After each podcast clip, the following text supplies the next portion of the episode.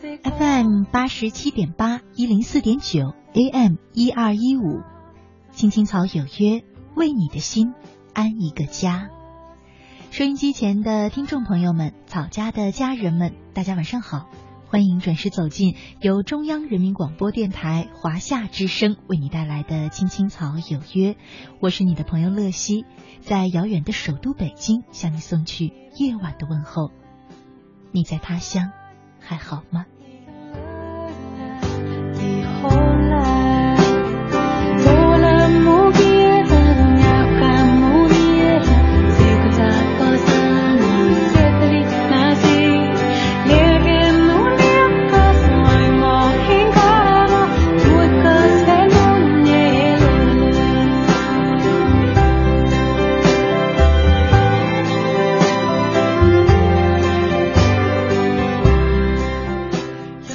是二零一五年的九月八号，是星期二，和大家一起走进草家每周二的那时花开，一起来聊记忆当中的故事。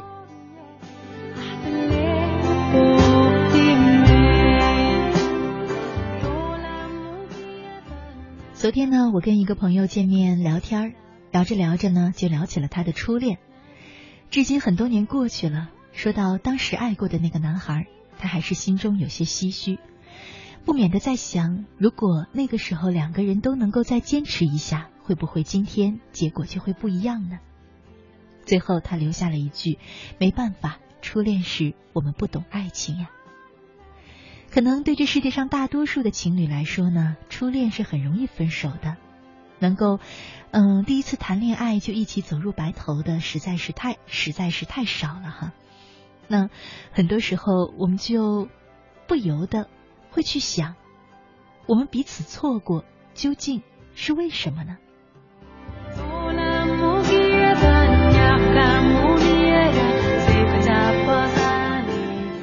究竟那些年我们不懂的关于爱情的道理是什么？究竟是什么让我错过了曾经爱过的你呢？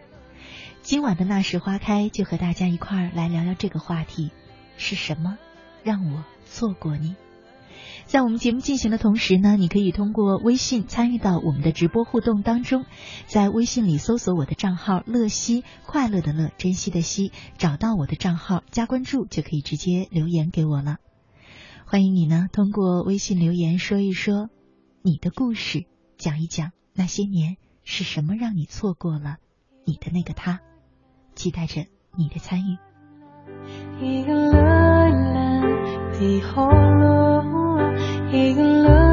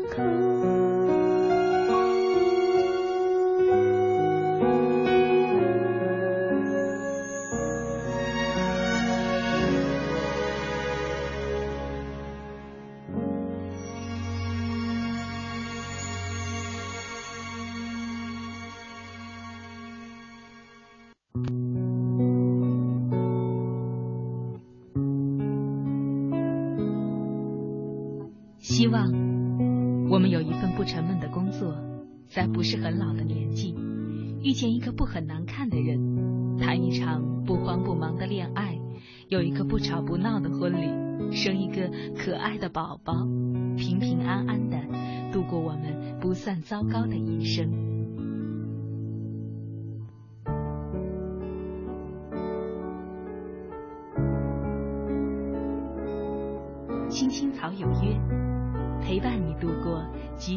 平凡。但却不平淡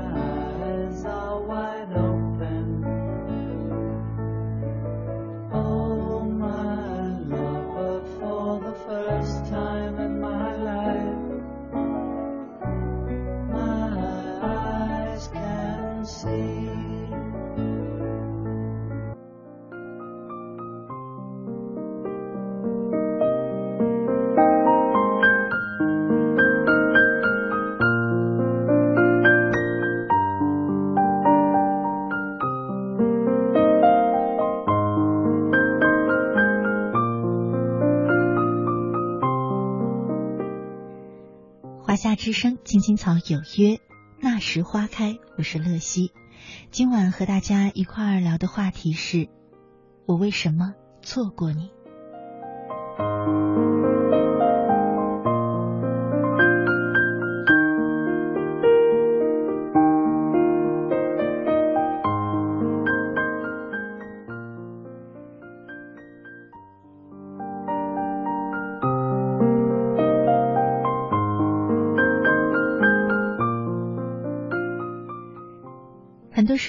我们会发现，那些擦身而过的爱情故事，可能并不是有什么原则性的大问题，可能并不是像电视剧里演的有那些狗血剧情，多数只是因为一些小误会，只是因为一些阴差阳错。同样的一件事，可能在相爱的两个人心中却有不同的样子。接下来呢，我想和大家分享一篇文章，名字叫做《错过彼此太多次》。这文章有意思的地方呢，是他从男生和女生不同的角度去看待同一段爱情。也许我们听完了之后，不免会想，当年我们是不是也是这样阴差阳错的？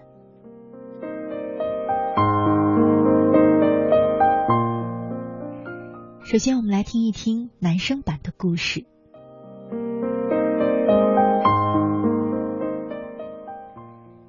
陈青的博客更新了，他说今晚去看《暗恋桃花源》。我记得去年他看过一遍，还在剧场里哭了。我在网上查到北京八月上演，就给自己订了一张票。还记得他大一报道的时候，我去接新生，在北京站。我看着他向我走过来，没等他走到我眼前，已经被别人接过了箱子。等我上了校车，他已经有了座位。我从他旁边走过，走到车厢最后才有位子。那时候他扎一个马尾辫，穿一件黑白条纹的连衣裙，人真是清丽极了。社团招聘的时候，我又看到他，他过来填表。不像其他新生那样问东问西。他走了之后，我把表拿过来看，看他叫什么名字。后来有一天值班，他和我排在一起。他问我是哪里人。我知道他的家乡，他的表格上填了那两个字和我的一样，所以我说出来。他笑得温暖亲切。此后我们就熟悉了，值完班还出去吃宵夜。每次他都坚持要 A A 制，我喝酒，他也来一杯。我带他去见我的兄弟，说他是我的小妹。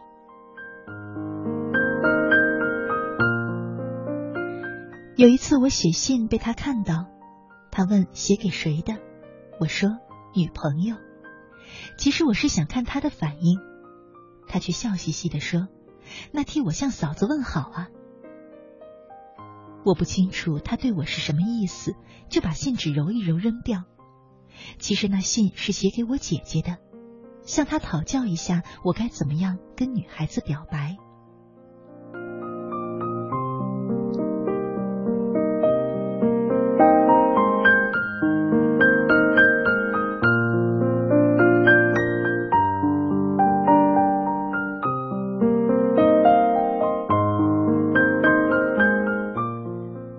过了一段时间，我在学校的西门碰到了他和于飞。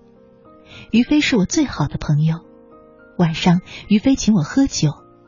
他说：“如果不是我，就不可能追得到陈青。”我这才想起来，他们俩第一次见面，还是因为我。那天晚上，我喝得酩酊大醉。等到我研一，他大四，于飞出国，他和于飞分手。看起来并不难过，只是暑假我们一起坐火车回家，睡在相对的铺位。他在卧铺上趴着，我也是。我们对着窗外，月亮又大又圆。正说着话，他哭了。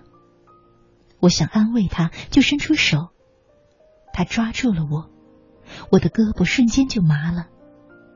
我喜欢他，可我不想趁人之危。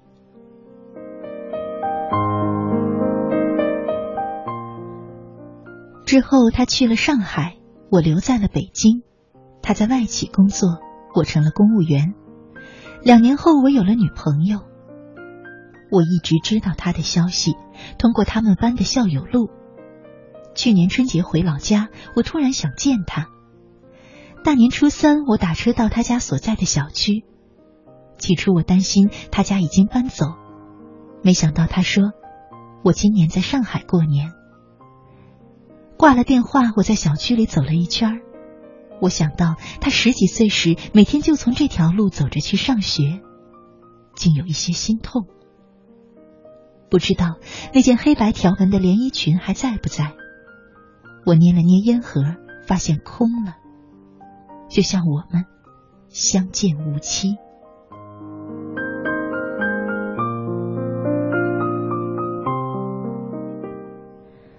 后来他发短信问我的 MSN，然后加了我。他的网名是“暗恋桃花季”。我笑他是不是正在走桃花运？他说我是迷上了《暗恋桃花源》，和桃花运绝缘好多年了。我心里一动，可是我的婚期已尽。我在网上搜索《暗恋桃花季》，搜到他的博客。我花了一天的功夫全部看完，现在他的博客仍在我的收藏夹里，我每天都去看看。他换了工作，开始是不适应，后来渐渐习惯。去年冬天在上海工作的表弟来北京，闲谈时我发现他和陈青属于一家公司，当然那公司的员工数以千计。表弟问我说：“怎么是美女吗？”我说是，表弟又问：“那姑娘怎么样？”我说：“好姑娘。”老婆也在，她白了我一眼，问：“好姑娘，你怎么没追呢？”我没说话。过一会儿去卫生间洗完手，我用湿漉漉的手抹了把脸。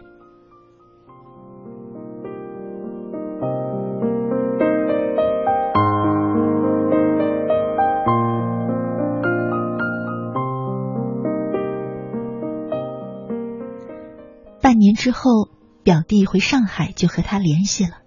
再过半年，他们确定了关系。表弟说：“如果不是我，就不可能追到陈青。”和于飞当年的口气一模一样。表弟还说：“陈青说你当年总喊她小妹，没想到真的成了你的小妹，是弟妹。”我并没有喝醉，我只是流泪。我不是话剧迷，但《暗恋桃花源》我看了好几遍。我缩在剧场一角的位子上，静悄悄的流泪。没有人知道我心痛的理由，那就是演江滨柳的黄磊很像一个人。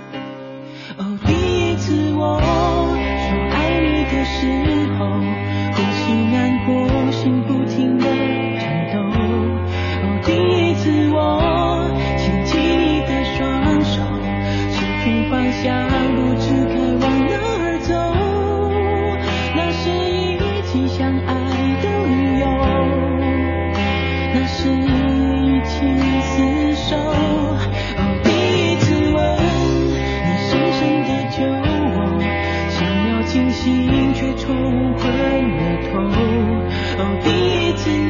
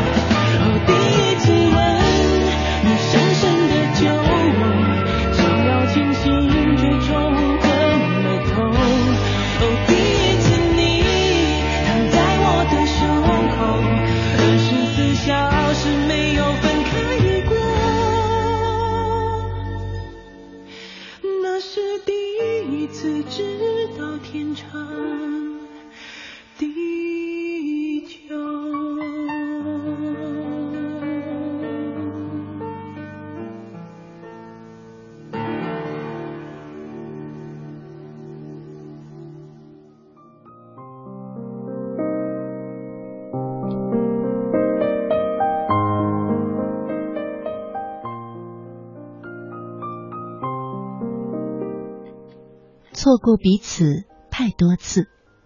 刚才听了男生版的心事，我们再来听听女生版。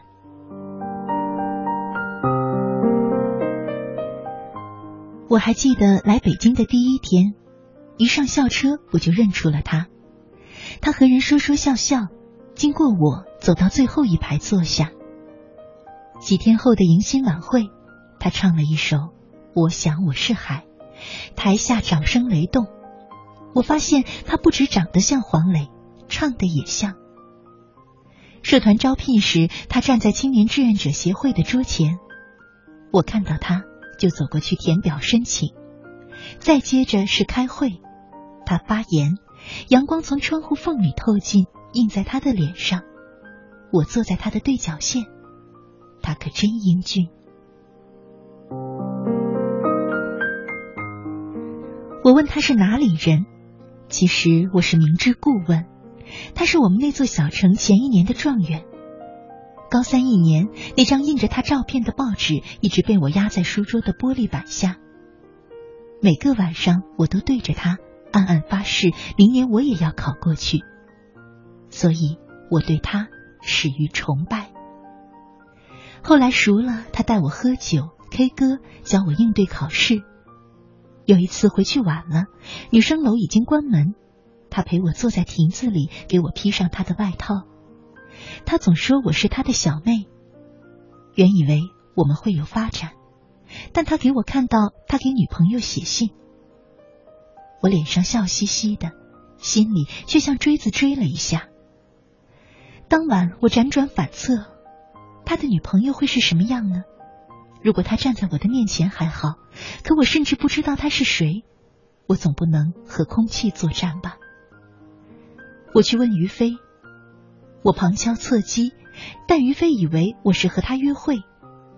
一天，我们走在学校的西门，碰到了他，我以为他会有些妒意，起码会吃惊吧。可他没有。看着他远去的背影，我拉住了于飞的手。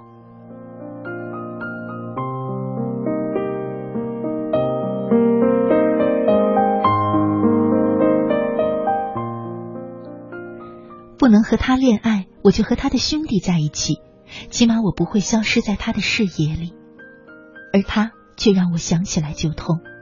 有一年冬天一起值班，办公室就我们两个人，他抽烟，我看书，我咳嗽了几声，他把窗户打开，之后他吸了烟出去，再没有回来。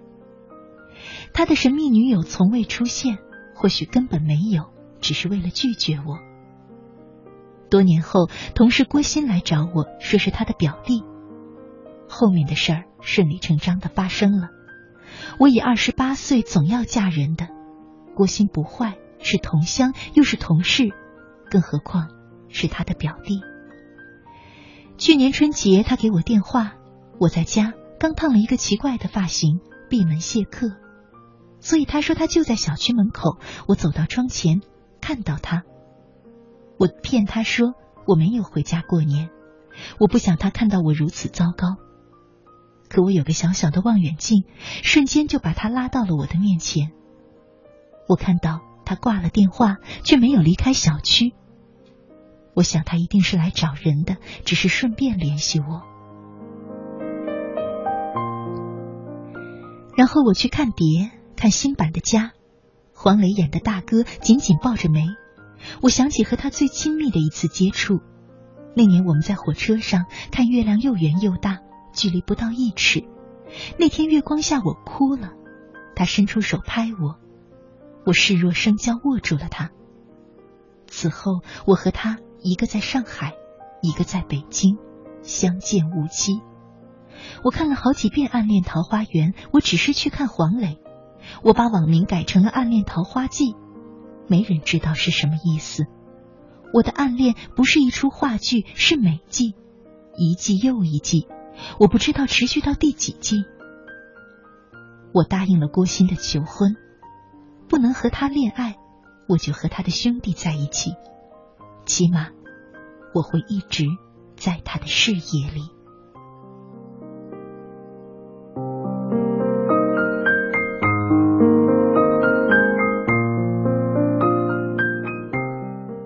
华夏之声，欢迎回来。您现在正在收听的节目呢，是由中央人民广播电台华夏之声为你带来的《青青草有约》，我是你的朋友乐西。今晚和大家一起走进的是草家每周二的那时花开。我们正在聊的话题是：是什么让我错过你？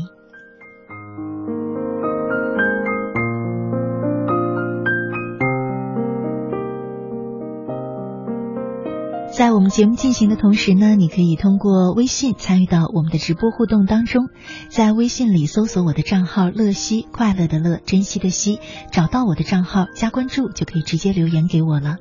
除了留言之外呢，你还可以通过这个微信号直接收听我们的直播节目，收听我们播出过的节目录音，找到我每天读过的文章与故事的文字版，也可以通过这个微信账号进入到草家的微社区，和其他草家朋友们交流互动。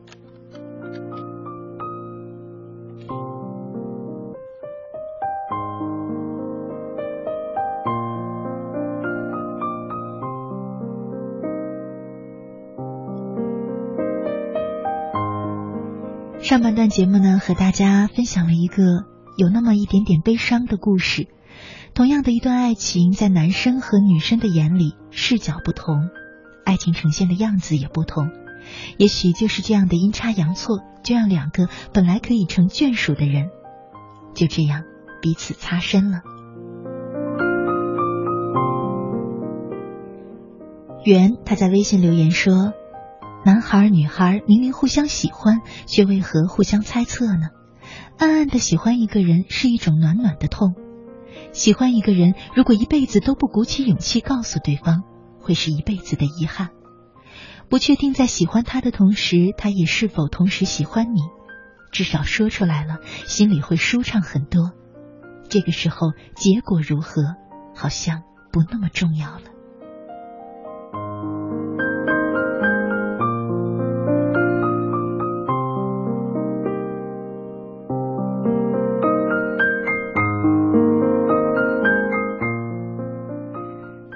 子他也说：“乐西姐你好，去年的这个时候，我喜欢上了一个女孩子，可是却因为不懂得表达，就这样错过了她。”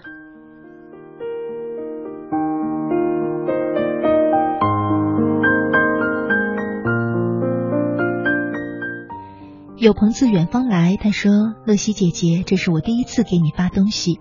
还记得我们读高中的时候，她是我们班里公认的美女，成绩好，活泼开朗。高三的时候，她每天早上很早就到教室，然后在走廊站着看书。每回我回到教室的时候，她都会和我打招呼。那时候我觉得我是世界上最幸福的人。但是我们高考时没有选择同一所学校。”他在省内高校，我却去了外地。由于特殊原因，我们联系的比较少，但是每回通电话都会聊得忘了时间。如今已经大学毕业一年多了，他也找到了对象，而我仍然经常的想起他，因为他是我的初恋。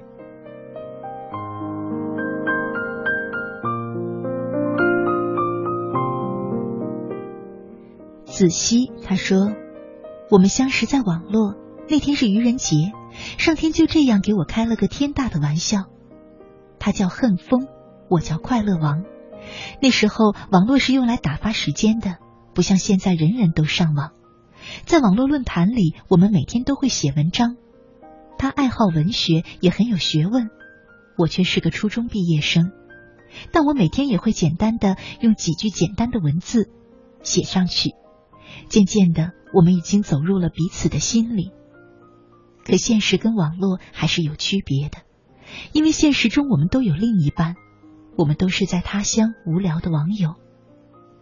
认识恨风的第二年，我辞职回家，在我回家之前，我也学着他们跟恨风在那个论坛里注册结婚。我们在网络里成为了夫妻，可是我们必须要回到现实生活当中。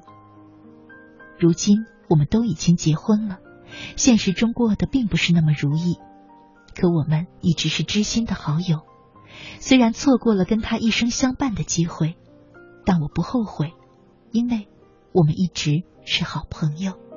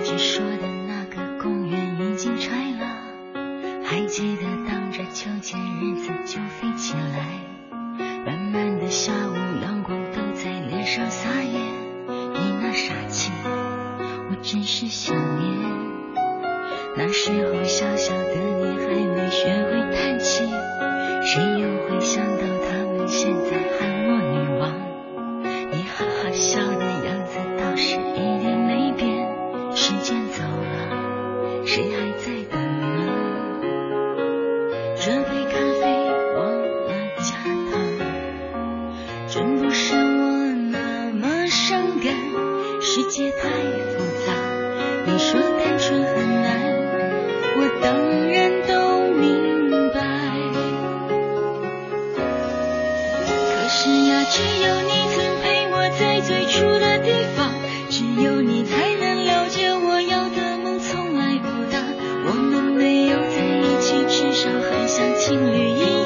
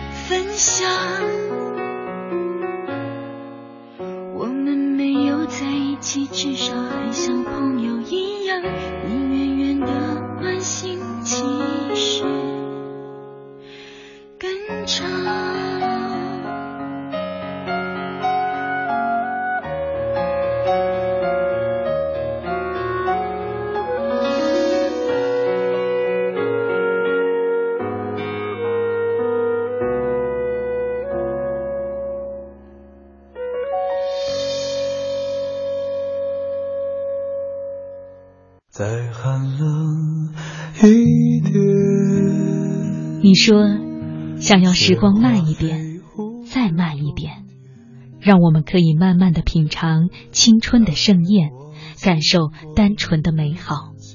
可是有人说，青春就是用来追忆的。当你怀揣着它时，它一文不值；只有将它耗尽后，再回过头看，一切才有了意义。爱过我们的人和伤害过我们的人，都是我们青春存在的意义。再寒冷一点。青青草有约，那时花开。想问白云的里面，是否有你相思化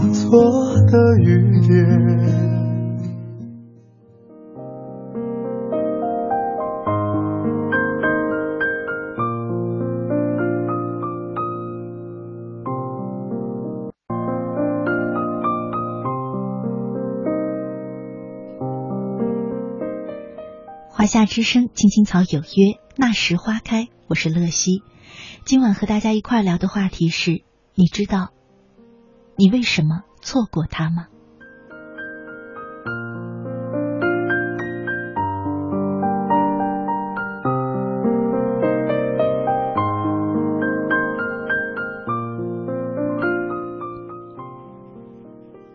微信上很多朋友也在讲着自己曾经的爱情故事。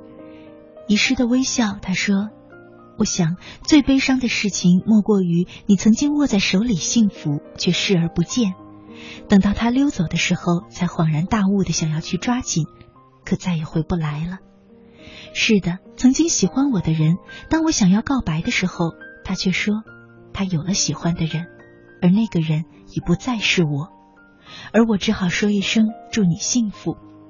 可我真的好难过。”那一刻才懂，不是所有人都会等着你的。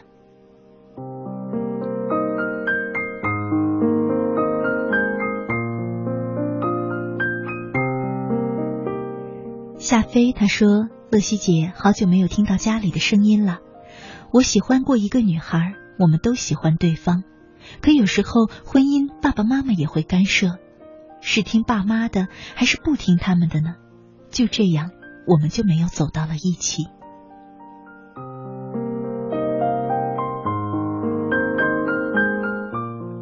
娜娜她说：“对于他，我有着淡淡的喜欢，因为没有见过面，只是在网络上偶尔聊聊，总觉得我们不是在对的时间相识的。”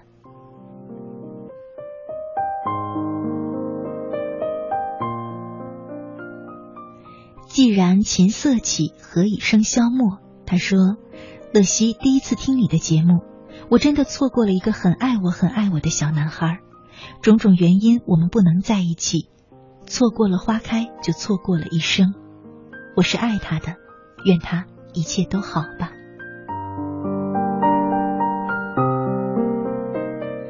卢伟强他说：“乐西姐你好。”今晚的话题听起来好沉重，让我想起了十年前的那个他。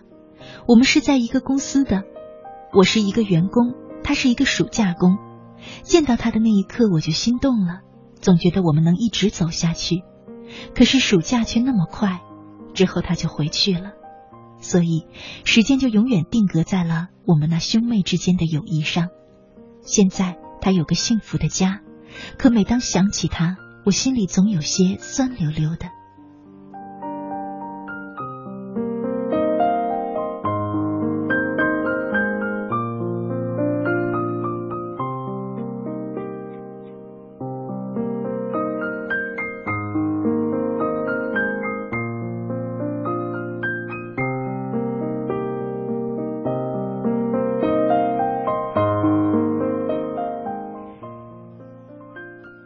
时间呢？节目的最后，再和大家来分享一个故事吧。我爱的人曾在这里。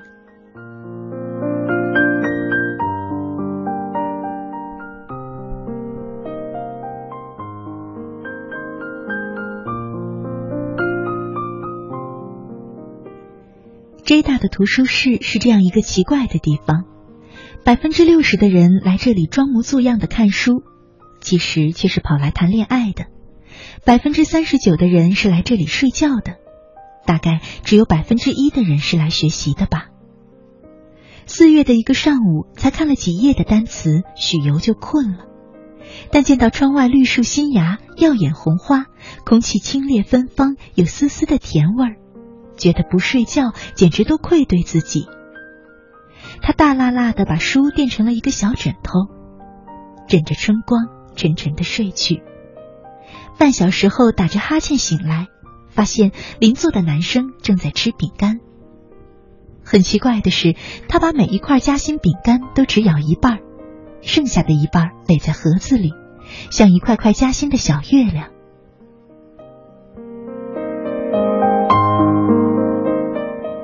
许由忍不住凑过去问：“喂，你这是干嘛呢？”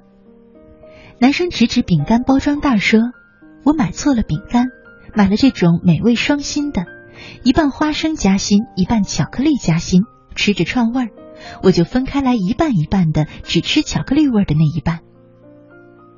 许由张大了嘴巴，简直被惊呆了。过了一会儿，他不死心的问：“难道花生味的就不是饼干了吗？”男生瞟了他一眼，说：“拜托，花生味的吃起来像鬼脸嘟嘟，好不好？”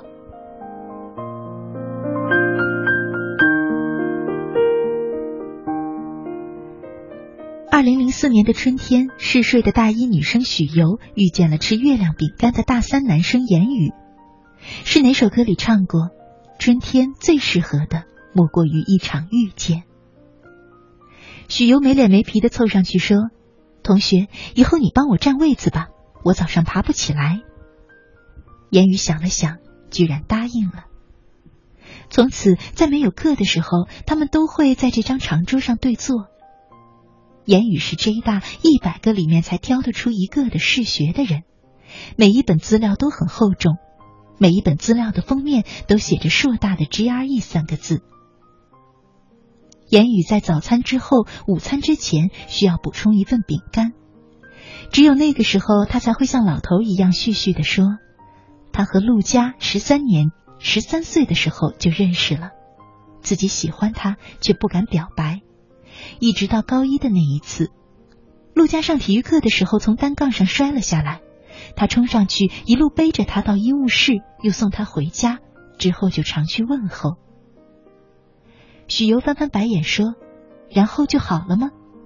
言语喜滋滋的回答说：“对呀，然后我们就好了。”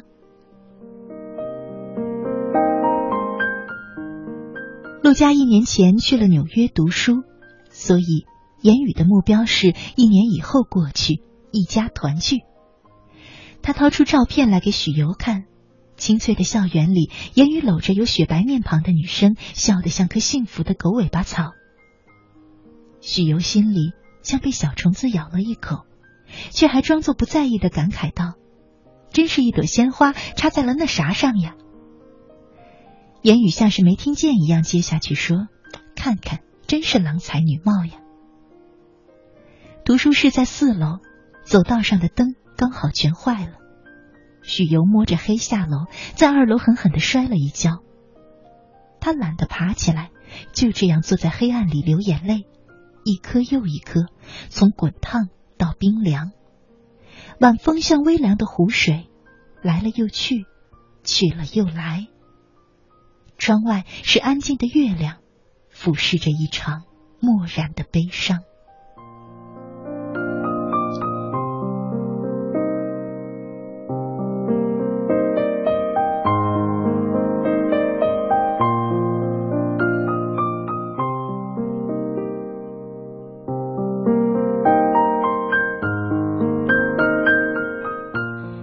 天的时候，许由常会出现剧烈的腹痛，不得已在图书室里拖上言语去了医院。一路上，他嚷嚷着：“是不是绝症呀？”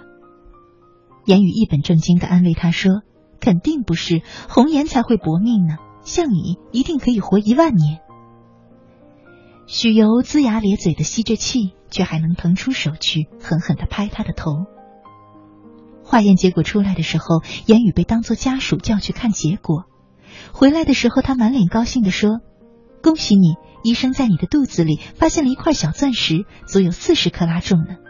看来你浑身是宝呀。”许由按着疼痛的腹部笑得昏过去。之后住院做胆结石手术，言语总是抽空来看他，怕他闷，又把自己的笔记本电脑借给他，又带了最新的 DVD 给他。他躺在病床上，看着这个漆黑头发、牙齿雪白的高个子男生，看他忙前忙后，看他井井有条，看那些细碎的小动作，看到天黑下来，看到眼睛都雾起来。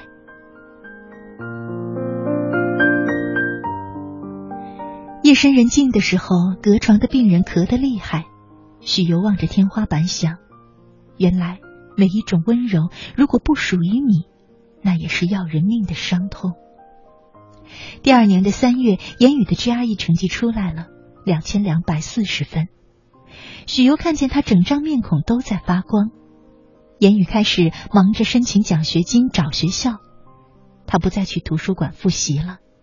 许由却喜欢靠窗的位子，依然是那个位子，把自己钉在这里，看书、看报、写日记、写歌词。竭尽全力不去想即将到来的离别，不去想散落天涯的无穷无尽的明天。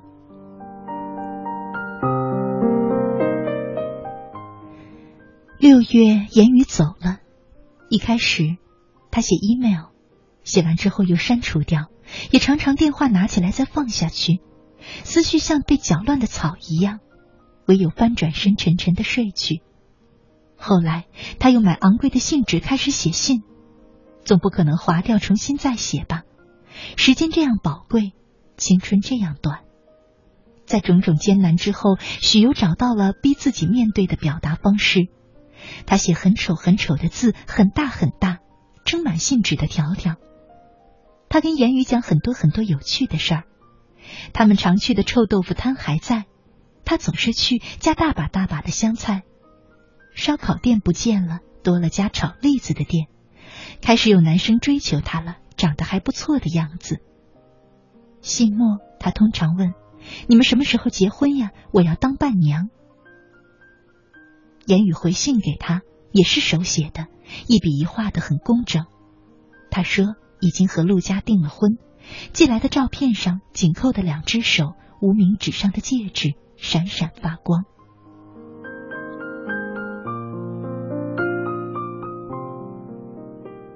图书馆在毕业班的学生里招收新一批的图书管理员，大多数学生嫌这样的工作是钱少又枯燥，许由却兴高采烈的报了名。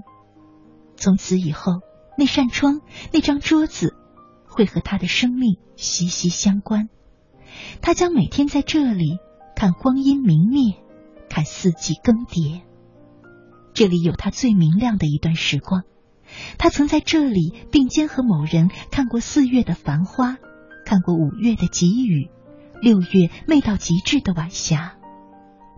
只要时光不停止，记忆就会永远闪光。